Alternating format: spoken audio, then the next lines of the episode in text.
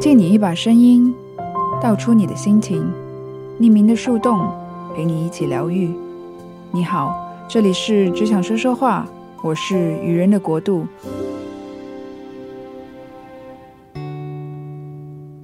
决定在正式绑牙的第二天，吃了止痛药出门闲逛。这次外出录制的小实验，也是一种对往常自己的固定习惯的一种打破与突破，应该也是很常见的事。很多人可能心里有很多想做的事，有些人可能只停留在想一想而已，有些人可能悄悄地写在自己的日记本里，有些人或许会选择写在公开的社交媒体，但是有时候这样的习惯会导致自己可能立了很多 flag，然而真真正正去实践的真的少之又少。所以那天在小红书上看到这一个展览信息的时候，脑袋里突然就浮现了这一个想法。嗯，就是以前我经常会觉得自己一边在抱怨说可能没有一些文化类的展览活动去吸收、去观看，可是自己在面对这些信息的时候的第一反应，却好像又是没有那么感兴趣，所以我会觉得很奇怪。然后我开始去走出去看一场展览。昨晚想了一下，去做一些跟往常自己宅在家里不一样的事，就特别兴奋。也是因为那天听到大心小心的节目，妈妈去旅行的经历，哇，让我突然想起自己有多久没有计划旅行，没有计划要去做一件事，所以想着想着，反正今天。也一直在家，就决定去做一个不一样的录音。只是我有点低估了绑牙的力道，在吃午餐的时候，发现就是那个很真实的牙齿在相互挤压的那个状态，让我疼痛到没有办法专注。于是我现在回来吃止痛药，然后再出发。我想去一个。在金沙的展览，也是跟声音有关。其实也是自己之前一直说没有在关注一些文化艺术活动，所以当我那天在小红书看到一个分享展览的信息时，就被这一个活动吸引了，然后准备出发吧。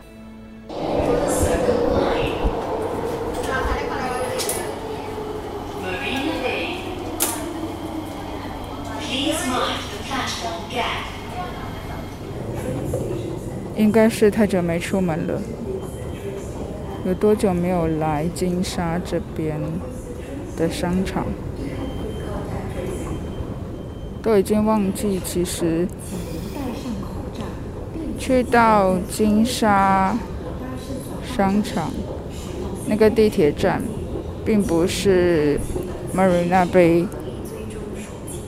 而是 Bayfront。所以在乘坐红线之后，需要再去换成黄色线。可以听到地铁里的广播。这边的标准都是四种语言，所以其中有两个是我完全听不懂的语言。总会有种在旅行的感觉。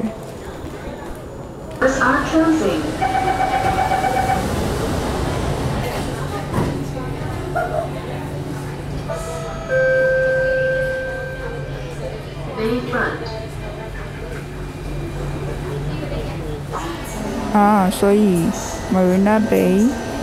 的中文是滨海湾，而 Bayfront 的中文是海湾坊。应该是我没有很仔细，我还没有看到 Art Science Museum 的中文名。现在我刚买完票，要上去三楼。嗯，所以就是它每一层都是一个展览活动。展览的名称叫做“交响操纵：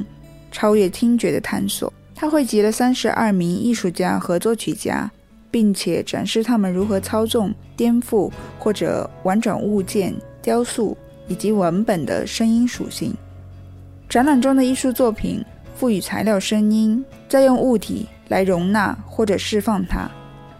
展览通过四种不同的方式来探讨声音：首先是为制造或引用声音而创作的艺术作品；其次是被改造而转化为艺术品的发声物品；然后是指导动作或音乐制作的乐谱。最后，当然是声音的最特殊的一个表现形式，那就是沉默或无声。有时候，声音其实对我们来说是一个再正常不过的存在了，所以反而当它是变得无声、沉静的时候，人们可能才会突然意识到它很特别。虽然说在我们的生活中没有绝对的沉静无声。因为声音的传播，其实它的本质是一个振动的形式，所以只要有空气存在，只要有振动存在，声音其实是无处不在的。只有在真空的情况下，才能达到真正的绝对静止。所以，我们这边讲到的沉默和无声，并不是绝对无声，而是一种相对的比较安静的状态。当然，如果你要很抽象的以艺术形式来表达的话，那么纸张上的音乐对于乐器演奏的音乐来说，那就是一个绝对的无声了。这也是一个比较有趣的看待这一个诠释方式的方法。但其实，在看展的时候，我就有些心生疑虑，也有在。处理那个疑惑与不理解的情绪，一方面是因为有时候艺术这一个东西可能会太抽象和太印象派了。嗯，不知道有没有人听说过一个大师的演奏会，舞台上有一架钢琴，然后他走上舞台，把脚往钢琴上一翘。然后就静静地坐在那边。我不懂它的真实性，可是这种类型的可以说是比较实验性的表演方式，会让我觉得它有一些抽象，有一些行为艺术的感觉。就是如果你是一个大师，你可以以这种方式去表演；如果你是一个作曲家，可能你可以以在五线谱上写英文字的方式，把作品称为一个艺术品。可是，虽然这些作品其实普通人也是可以做到的，可是比较吊诡的就是，当你还没有成为艺术家的时候，你以这样的方式做出来的创作，可能就没有办法进入到展览馆。我并不是说这些作品不美。只是说，我们可能可以去思考一下，所谓的实验性艺术作品，它是否真的就是这样稀有，真的就是普通人没有办法创作的作品？那天在展览馆看展的时候，也特别惊讶于原来还蛮多人的，原来一直在家宅着的，可能只有我自己而已。当然，我不否定博物馆作为一个社会性功能的存在，它对于教育下一代对于声音的认知方面是毋庸置疑的。这应该也就是艺术存在的理由，就是感染周围的人，感染下一代的年轻人，可以从中收获到一些知识、灵感。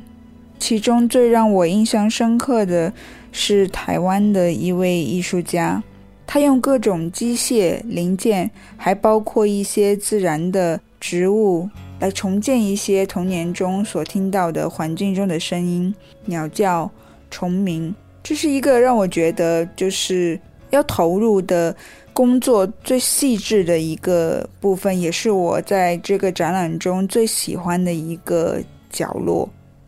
当然，对于一些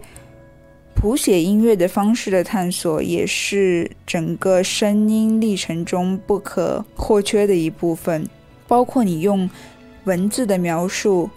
引发人们在大脑中想象声音的可能性。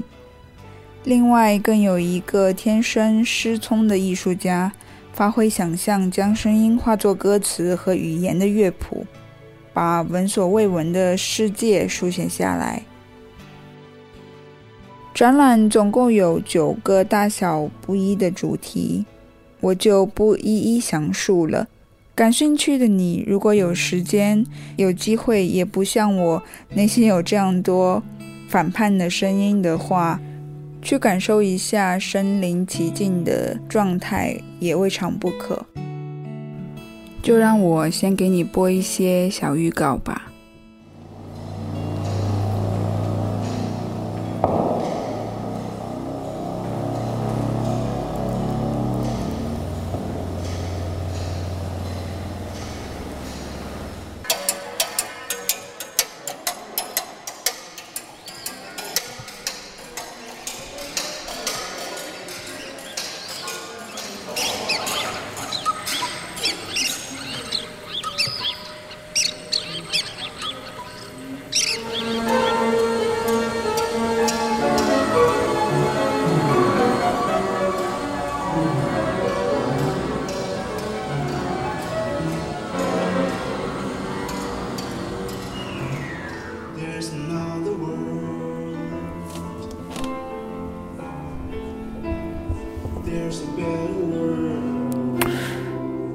可能我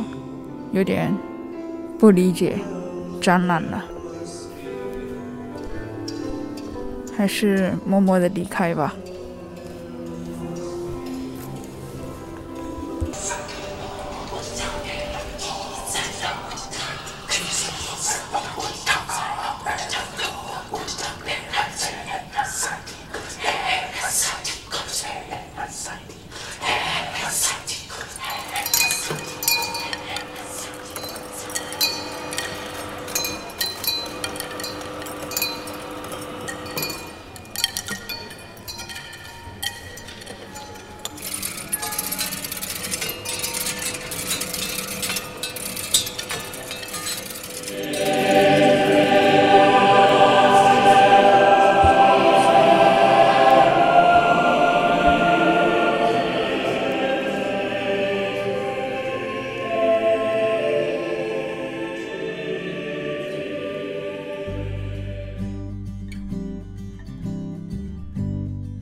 其实看完这一个展览，最后最后的，让我更有启发的是一个脱离了这展览本身的一个感想与感悟，就是其实我们并不需要去迎合说可以去到博物馆的东西都是特别高大上、特别有价值、有意义的东西。而你可以很真实的表达自己是否喜欢，是否觉得它值得出现在博物馆。感觉上，这其实跟一个人的观念有关。在以前的成长过程中，人们都会被教育说要和善，比较负面的信息可能就可以过滤掉。但是，慢慢的，我反而感觉到，可能就是在发掘了什么才是自己不喜欢的东西、事物、状态的情况下，你反而更加能够清楚的了解到自我，就是不必随波逐流。我们可能都在发掘什么是不适合自己的时候，慢慢的找到了自我。这件事可能也都能运用于你的人际关系，包括感情状况。这一点反而是我从看完、体验完这一整个下午，让自己投入、沉浸在这一个体验的过程中之后，得到的另一层让自己特别满意的发现。这就是来来去去，我一直在觉得很惊讶，也很惊喜的。以表达的方式看到一些不一样的自己，接纳了一些与以往不一样的、更加大胆，可能把那些反叛都摆到桌面上来的那种可能性，而从这种可能性中发现了背后它其实有存在的意义。突然想到上一期我写了下来，但是聊着聊着就并没有提到的一个点，似乎也特别适合这一次的主题，就是我自己本身是一个漫威迷。自从那个时候在毕业以后，在电影频道第一次看到钢铁侠一的时候。印象中那个时候，我第一次看的还是中文版的，就开始慢慢的在心里植入了这一个喜欢英雄式电影的小苗头。之后慢慢慢慢追了这么多漫威的电影，还是特别喜欢。有时候我甚至会有一个比较入迷的状态，就是我会反复重看一些。打斗的片段，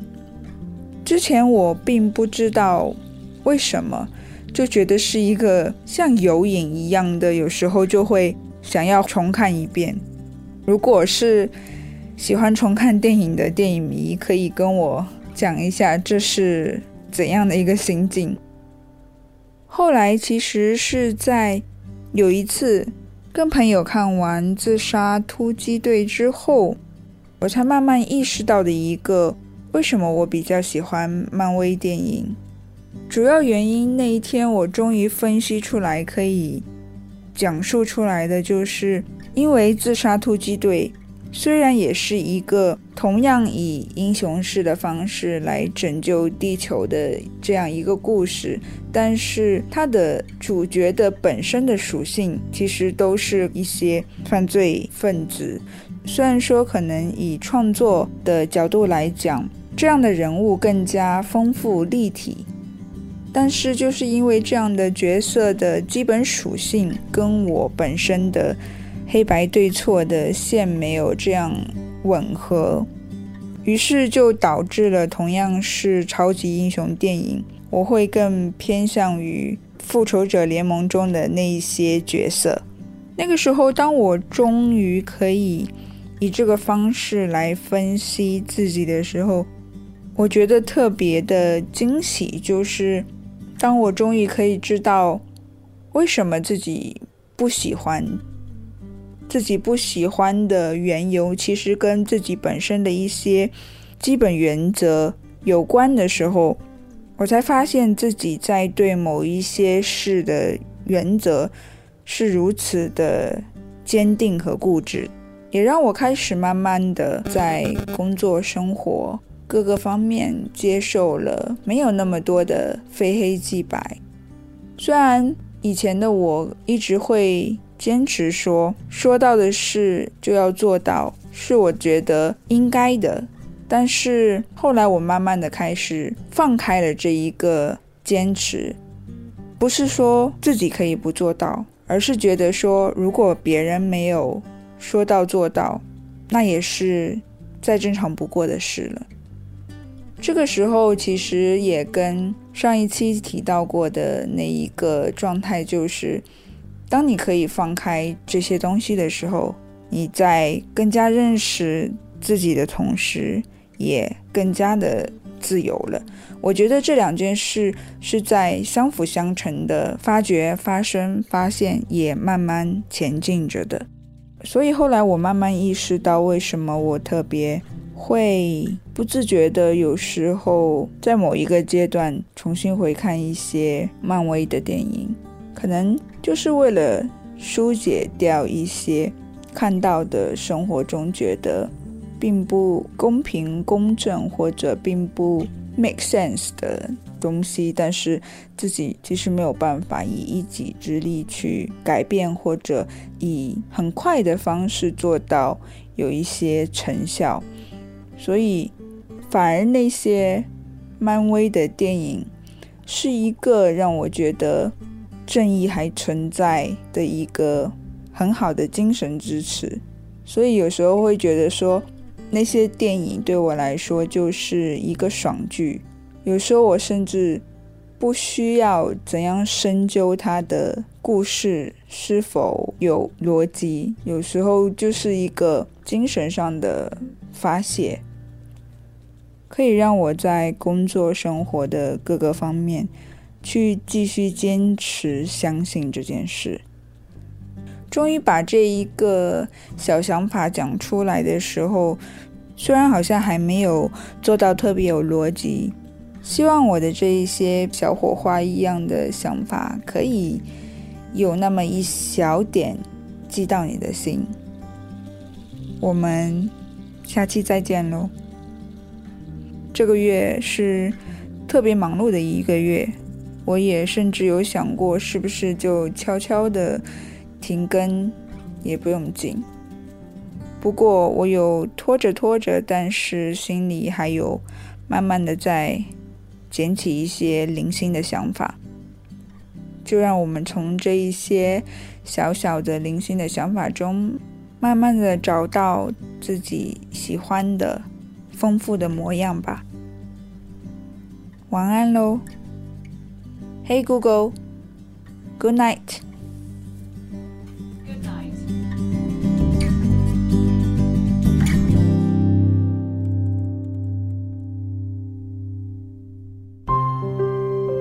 借你一把声音，